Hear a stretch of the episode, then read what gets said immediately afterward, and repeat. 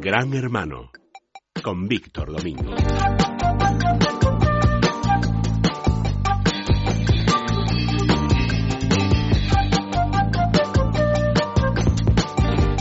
Don Víctor Domingo, que el gobierno catalán, en su afán de regularlo todo, pretende prohibir la reventa de entradas a través de Internet y esas cosas. Pero, pero, pero ¿qué es esto? Sí, es sorprendente porque porque además es la primera iniciativa que se da en, eh, en, cualquiera de las autonomías españolas, incluso esto no se ha hablado ni en el Congreso de los Diputados ni, ni en ningún otro sitio. Y sí, en este momento se han sacado una propuesta de ley que se está debatiendo durante estos días. Me imagino que tendrán tiempo para debatir este tipo de cosas. Y ha llamado la atención porque lo que pretende el gobierno catalán es, es eh, prohibir que los eh, se puedan revender las entradas eh, de espectáculos, de partidos de fútbol, de las entradas que compra el usuario que se puedan revender por internet. Y es una cosa que ha llamado mucho la atención. Yo, una, una, pregunta, porque no, no termino de entender la jugada. ¿Cómo, me impide, ¿Cómo impide a un habitante de Badalona el gobierno catalán que compre unas entradas para un partido del Barça en una web alojada en Ciudad Real?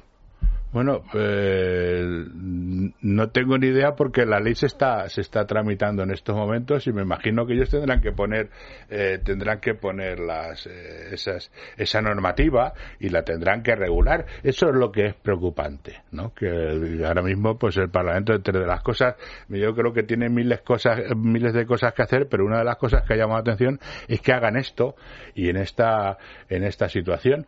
Pero bueno, es de suponer es de suponer que esto eh, será hecho para los residentes en Cataluña, efectivamente, pero claro, tendrán que ver cuál es esa narrativa. Nosotros, eh, desde la Asociación de Internautas, lo que hemos hecho ha sido una encuesta a los residentes catalanes, a, la, a los, las personas que viven en Cataluña para conocer la opinión sobre este particular. Bueno, pues hemos visto además, bueno, pues que el 60% de los catalanes que han comprado han comprado entradas en el último año por, por, por internet. Por internet el 60% de la población. Y que de ese 60% el 75,6 lo ha, lo ha hecho todo por, por, por internet. Pero lo que nos están diciendo y lo que hemos preguntado que ellos que consideran cuando compran la entrada y bueno pues hay un porcentaje importantísimo que está en torno al 80% de personas que dicen no no en el momento que yo compro la entrada la entrada es mía.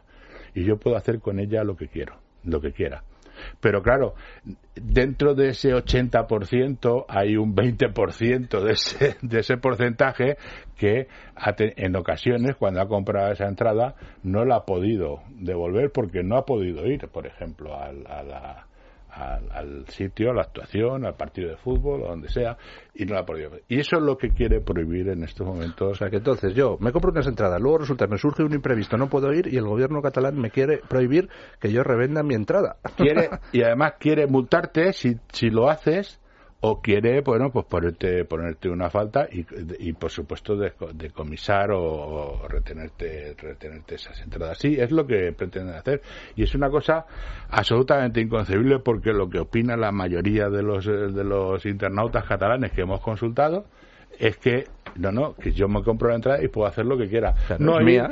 Eh, quemarla delante del recinto donde vaya a ir. Pero o vendérsela todo, a mi primo. O revendérsela. Que yo la he comprado a 50 euros y me dan 100. Bueno, eh, eh, a lo mejor lo que sí que habría que poner algún tipo de, de, normativas en función de que esto no sea una cuestión para para legalizar la reventa. Pero curiosamente, durante este tiempo hemos visto un ejemplo. Eh, viene el conjunto eh, este de Bono, no el de Castilla-La Mancha, sino el cantante irlandés de U2, viene a va a ir a Barcelona el próximo octubre y se anunció, se ha anunciado que estas entradas estaban agotadas. Pero ahora ha salido un anuncio de que hay entradas a la, a la venta cuando esto ya estaba anunciado que estaba agotado. O sea, lo que quieren hacer es darle la posibilidad a que el organizador pueda organizar la venta y la reventa. Y quitarle al consumidor, al propietario de la entrada, ninguna posibilidad de, bueno, pues poder hacer con esa entrada lo que quieran, o regalarla, o venderla, o revenderla, o hacer lo que sé que esto no es una cuestión importante ni de la pues una- a mí- a mí me pero parece- es, es significativo de meterte en tus cosas porque si tú compras algo es tuyo y, y entonces bueno nosotros hemos pedido a los partidos políticos en Cataluña poder intervenir y bueno pues una solución puede ser bueno pues véndalo usted nominalmente.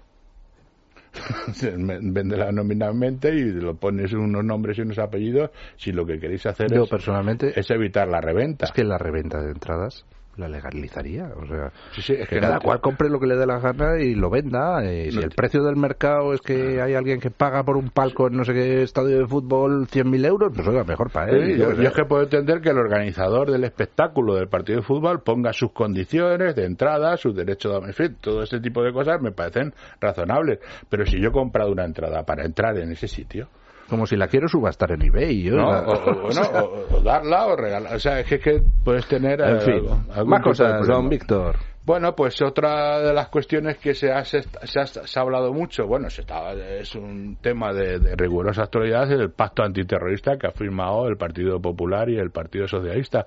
Y se han hablado de muchos aspectos, pero uno de, los que se ha hablado poco, pero en las redes sociales y en Internet, sobre todo en los círculos de más activismo, se ha comentado muchísimo, es todo lo que afecta a este pacto anti- antiterrorista al a la criminalización que se hace de Internet como sistema de comunicación y la vigilancia de sus usuarios como sospechosos.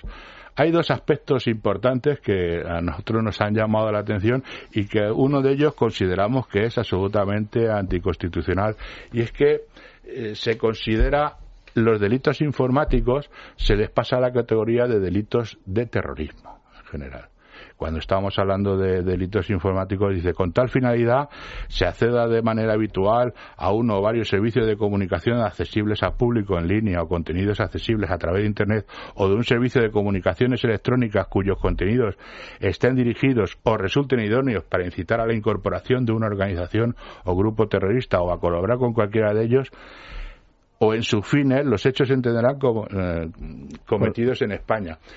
Lo que están diciéndote aquí es que se pasa de la categoría penal eh, de, de los términos de indicio y de sospechoso a la categoría de prueba y de culpable.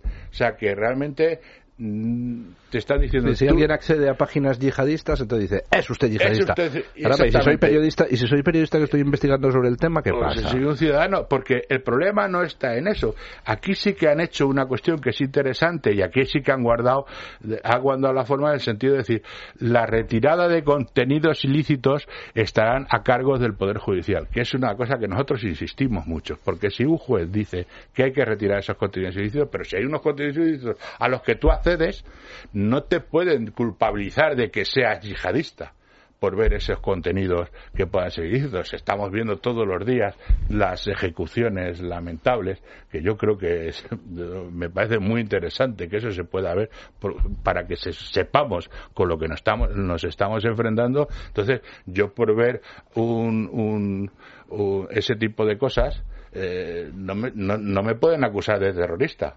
me pueden acusar de curioso, pero no de terrorista. Y sobre todo hay un problema y un planteamiento que es la transmisión, el retuiteo o la, eh, digamos, la sacada en, en- de post, de, de mensajes en los blogs donde realmente, pues a partir de este momento y con este pacto, eh, pues se Yo- pueden tener yo entiendo que, problemas. que existe una necesidad de eh, regular, pues hombre, que las redes sociales no se utilicen como mecanismo de propaganda del yihadismo o de reclutamiento, por supuesto. Ahora, que hay que hilar muy fino y Claro. ver exactamente cuáles son los límites de eso, porque lo que no puedes es aprovechar la jugada para eh, introducir controles de censura Claro, en es Internet que- que, es no que- estén perfectamente justificados. es que salvar esa delgada línea roja es lo que este texto no delimita concretamente. Porque claro, yo me pongo y vamos a de lo que hemos estado hablando durante esta mañana. Imagínese usted ahora en Venezuela. Si voy a ir al blog del alcalde de Caracas, a mí en Venezuela me pueden acusar de terrorista con este pacto. Con este pacto. Eh, y me pongo en el, en el peor de los ejemplos, porque no se trata de que gobierne el Partido Popular o el PSOE, es que puede gobernar cualquiera. Y me imagino a un secretario de Estado de Podemos viendo la información que entra a saber o que no entra a saber, y con este pacto puedes tener serios problemas legales, incluso eh, eh, ser acusado de terrorismo que efectivamente yo estoy de acuerdo con que eh, el, Estado nos defienda del terrorismo yihadista, pero cuidado, hay que separar muy claramente las delgadas líneas rojas. Y aquí hay algún elemento que yo creo que no está dentro de la constitucionalidad, sobre todo para defender el derecho a la información de los, de los ciudadanos honestos acudamos contra los terroristas y estamos estoy completamente de acuerdo pero aquí esto ha quedado um, bastante poco claro y desde luego en unas manos eh, interesadas podemos tener problemas de todo tipo pues muchísimas gracias, don Víctor. Seguiremos hablando del gran hermano que trata de ponerle puertas al campo de las redes. Sobre todo en Internet.